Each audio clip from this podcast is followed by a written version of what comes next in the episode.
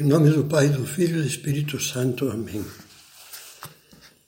Se o Senhor não edifica a casa, assim começa o trecho do Salmo 127, que nos vai servir de ponto de partida desta sétima meditação. Se o Senhor não edificar a casa, é inútil que trabalhem os que a constroem. Se o Senhor não guarda a cidade, em vão vigia a sentinela. E o Salmo 43 exclama: Porque tu és, ó Deus, a minha fortaleza. Esses versículos são um facho de luz.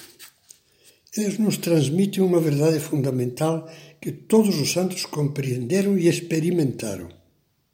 Sem a graça de Deus, não podemos conseguir nenhum bem sobrenatural nada que tenha valor cristão.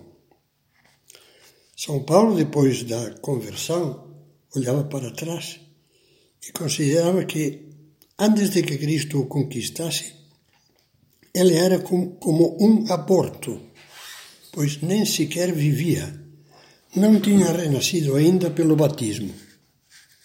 Uma vez convertido, pelo contrário, exclamava: Para mim, o viver é Cristo não sou eu que vivo, é Cristo que vive em mim.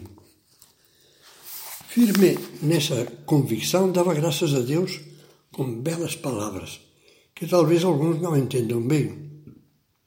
Falando aos fiéis de Corinto das aparições de Jesus ressuscitado, dizia: Por último, apareceu também a mim, que sou como um aborto, pois eu sou o menor dos apóstolos que nem mereço o nome de apóstolo, pois persegui a Igreja de Deus. É pela graça de Deus que sou o que sou. É um grande ato de humildade.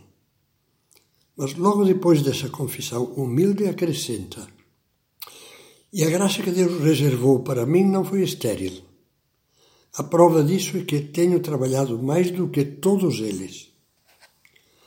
Como se entende isso? Não é vanglória dizer que é o menor dos apóstolos e, ao mesmo tempo, afirmar ter trabalhado mais do que todos eles. Não há contradição. Essa afirmação é tão humilde quanto a primeira, por duas razões. Primeiro, porque a humildade é a verdade. E Deus se serviu de Paulo para converter milhares de almas em muitos lugares. Depois, porque reconhece que foi Deus quem lhe concedeu essa eficácia, eficácia assombrosa. Tenho trabalhado mais do que todos eles, não propriamente eu, mas a graça de Deus comigo. Ele nos ensina que na vida cristã deve haver sempre uma simbiose entre duas virtudes: humildade. Eu só com as minhas forças, sem a graça de, sem a graça de Deus, nada conseguirei. Confiança.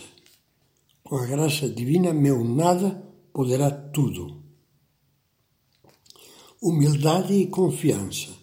Humildade e coração grande, cheio de esperança. Depois disso, pense um pouco e verá que o que esteriliza a nossa vida de filhos de Deus é a autossuficiência arrogante com a minha cabeça, com os meus planos, com a minha força de vontade, com o meu esforço eu vou conseguir. Esquecemos que Deus resiste aos soberbos, mas dá a sua graça aos humildes. São Paulo, antes de ser conquistado por Cristo, como diz na carta aos Filipenses, experimentou o sofrimento da alma privada da graça divina. Não faço, dizia, o bem que quero, mas faço o mal que não quero. Infeliz que eu sou. Quem me libertará deste corpo de morte? Graças sejam dadas a Deus por Jesus Cristo, nosso Senhor. Depois de se ter revestido de Cristo pelo batismo e de ter recebido o Espírito Santo, a perspectiva mudou 180 graus. Posso tudo naquele que me dá forças. Quando captamos pela fé essas verdades, Deus cria em nós as asas de duas certezas indiscutíveis. A primeira delas é: sem estarmos unidos a Deus, sem recorrer às fontes da graça, os sacramentos, a oração, a mortificação, as virtudes. A nossa vida cristã é um terreno baldio. Sem mim nada podeis fazer, disse Jesus depois de ter comparado a si mesmo com a videira que envia aos ramos a seiva que lhes dá vida e fruto. A segunda certeza desse par de asas é a consciência de que, com a seiva divina, com a graça, você nunca pode cair no pessimismo. Jamais, de, jamais deve admitir pensamentos como estes. Não consigo, não posso, já tentei, caio nos mesmos pecados uma e outra vez, mesmo que me confesse vinte vezes, não me corrijo, etc. Confie. Ponha todo o seu esforço e boa vontade nas mãos de Jesus e não desista de alcançar as virtudes, mesmo que demore muitos anos. Com a esperança em Deus, nunca pare de correr em direção à meta da santidade. Você tudo poderá naquele que nos dá forças. Não desanimes, escreve o Papa Francisco, porque tens a força do Espírito Santo para tornar possível a santidade. E no fundo, este é o fruto do Espírito Santo na tua vida. Quando sentires a tentação de te enredares na tua fragilidade, levanta os olhos para o crucificado e diz-lhe: Senhor, sou miserável, mas vós, vós podeis realizar o milagre de me tornar um pouco melhor.